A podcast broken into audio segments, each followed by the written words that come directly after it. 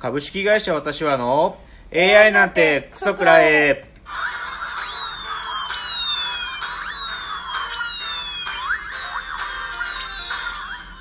群馬が生んだ怪談時、株式会社私は社長の竹之内です。カルチャー修行中2代目アシスタントの箕浦ですこの番組は大喜利 AI を開発する株式会社私は社長の竹之内が AI のことなんかお構いなしに大好きなサブカルチャーについてサブカルリテラシーの低い社員に丁寧にレクチャー言い換えれば無理やり話し相手になってもらう番組です。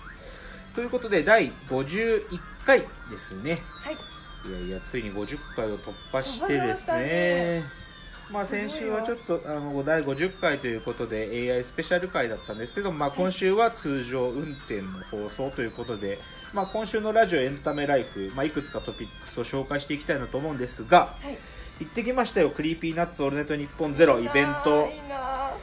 まあねいろいろあのーなんていうかなコーナーあって、はい。つまあ本当にいつものラジオ通りで、ええ。ラジオヒップホップがあったり、はい大江戸シーランあったり、でまああとリスナーから募集したそのザ地獄っていうのもあったしね。あと R 指定さんが書いた謎のカードバトルゲームをやってた。でまああとねやっぱりジブさんが出てきた。ジブラさんが。ねジブラさんやっぱかっこよかった、ええやっぱりすげえ迫力っていうかええやっぱかっこよかったんだけど僕はねちょっとねまあ総じてそういうものいろいろあったけどはい。結論っていうかそのライブビューイングで見てきた感想はねえどっちかっていうと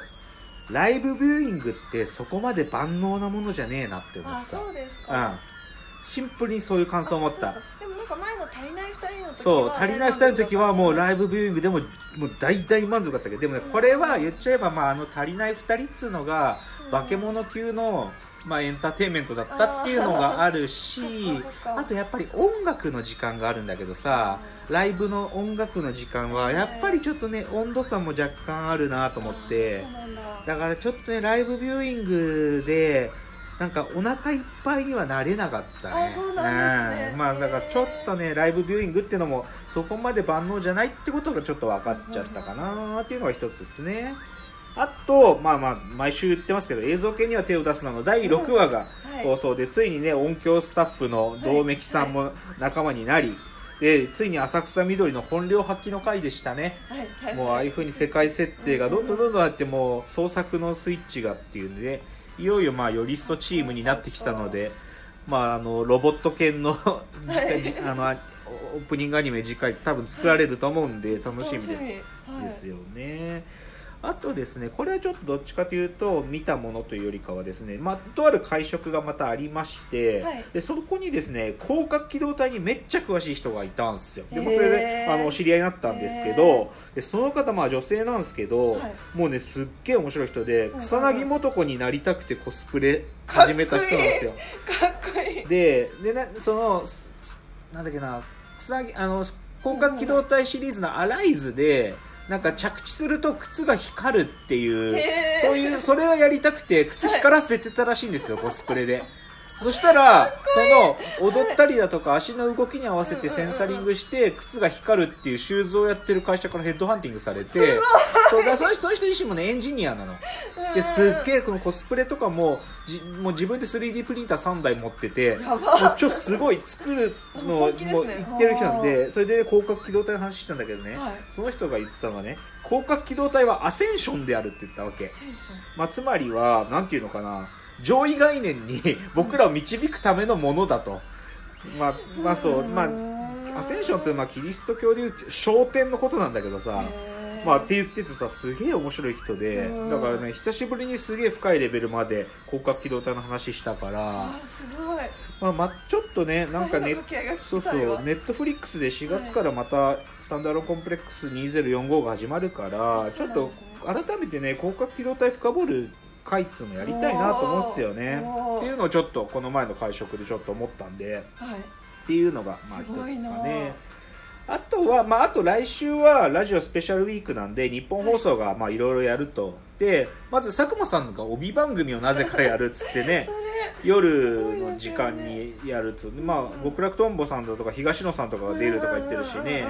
であとにあのオールナイトニッポンもあれによって、あのースペシャルウィークでいろんなゲスト来ますけどまあそうだな岡村さんのところに濱田岳さんが来たりとあかまあ、三四郎がこの前のねおあの Creepy Nuts のイベントのやつの回収って意味もあって R 指定が来るし、はいはいであとオードリーさんがぺこぱが来ると。あそうなんですね。で先週ちょっと若林さんが、まあええ。また誰も傷つけない笑いについてのちょっとコメントを言っていて、へおかしい言葉だって言ってたこれは。ーだどういうくらいおかしい言葉かっていうと誰もまずいと言わない料理があるっていうぐらいおかしいな言葉なんだっていうふうなことを言ってていや僕はやっぱりね若林さんこれ相当気に気なんかまあ、気にかかるんだろうねこのこの言説が。うんだ僕は来週っていうか、まあ、今週かそのペコパが来るやつ結構楽しみでしっかり聞きたいと思いますよ。勝ち合っちゃうわけだ。という話でではここからは箕浦さんの持ち込みコーナーに参りましょう、えークソメイツの宿題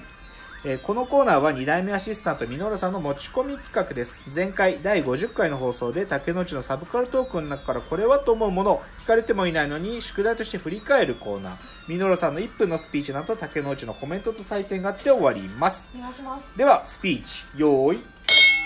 先週浮き彫りになってしまった大学というものの機能不全。長く大学に所属している身からも今や就職予備校などと揶揄されていることに虚しさを痛感する。これと同型と問題があるように思えてならないものを最近知った。マンションポエムである。マンションポエムとは要は分譲マンションの広告コピーで例えば都心がそっと守り続けた地に描く性質の指定とか東京を手中にする六本木にタワーライフの創造とかこれを10年以上追いかけている写真家の、えー大山健さん曰く、えーポイントはマンションポエムはその土地のことばかり語りマンションのことを一言も喋っていないとのこと。それは一般論として物事がポエム化するときは何かを隠していることが多くマンションポエムの場合マンション自体を隠しているのだという。コピーが商材自体を隠してしまうってすごいことだが極論言うと大学という様式自体も本当の学問それ自体を隠してしまっているような面があると自戒を込めて言いたい。はい。はい。知ってますマンションポエム、はい、しそうですね、まあ あの実は僕らもね、マンションポエムは一時会社で集めたことがあるんですよ。あそうなんですか、データとして、ええ。まあちょっとその、まあ、一種のシャレも効いてるというかこのマンションポエムを笑うっていうのはある種のなんか言葉遊びっていう意味では近いんでね、うんうんうんまあ、ただまあ今日のミノラさんの話の中で言うと先週まあ僕は大学をめちゃくちゃまあ現代の大学をもう鬼のように扱ったわけで,、はい。でまあ、それに対するまあアンサーですよね。そうですね。えっとねどっちかっつうとなんかミノーラさんの今日のロジックは、はい。マンションポエムっていうのはある意味マンション自体について語らないってことでマンションのなんかマンションのオリジナリティの不在なんだと思うんだよね、これっていうのは、で大学がまあでそれとだ同型で大学もオリジナリティの不在っていうのがあるんだけど、うんえっとねまあだから多分ここに答えがあるはずでうん。日本の大学がそういう就職予備校だとか職業訓練校じゃない存在に変わるとするとねはい大学がねなんていうかす各大学が意思を持つべきだと思うんですよ。でそれはもう少し踏み込んだ言い方をすれば、はい。もう完全に偏りまくった入試をするべきだと思うんですよ、あー、うん。あそれ面白いですね。そう。でもうなんかそのなんか共通一次試験みたいなのセンター試験みたいなのをやめて、ええ。もう完全面接もしっかりして、うんで、まあ、ペーパーテストするしないは好きお好きにどうぞだけどでもどっちかというと俺たちはこういう生徒を取るっていうことを明確にもう自分たちで主張すべきなんですよ。うん。でそこになんかアンフェアだとか言うと関係ねえから。それこそ女子の方が入学者が少ないとか医学部の問題であったじゃない、はいあね。でああいうこととかはなんか逆に言われて当たり前っていうかうんいや別にだってうちの大学そういうポリシーだしっていう、はいそういうことをね隠せずあれやればいいね、そうそうそうそう。やりゃいいのよ。堂々と。だからもううちは男子しか取らんとかうん。うちは逆に女子のなんかこういうところの出身者しか取らんとうんかそういうことは明確にやりゃいいんですよ